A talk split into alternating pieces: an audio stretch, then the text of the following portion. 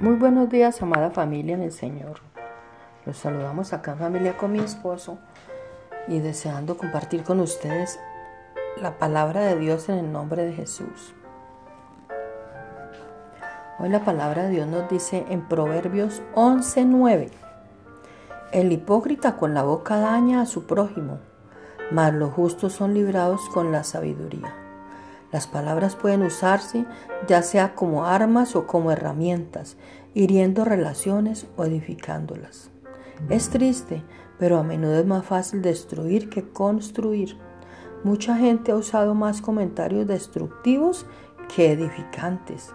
Todas las personas con las que se encuentre hoy bien pueden ser o un lugar de demolición o una oportunidad para construir.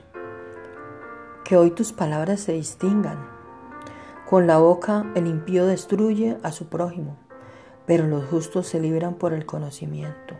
Proverbios 11:9.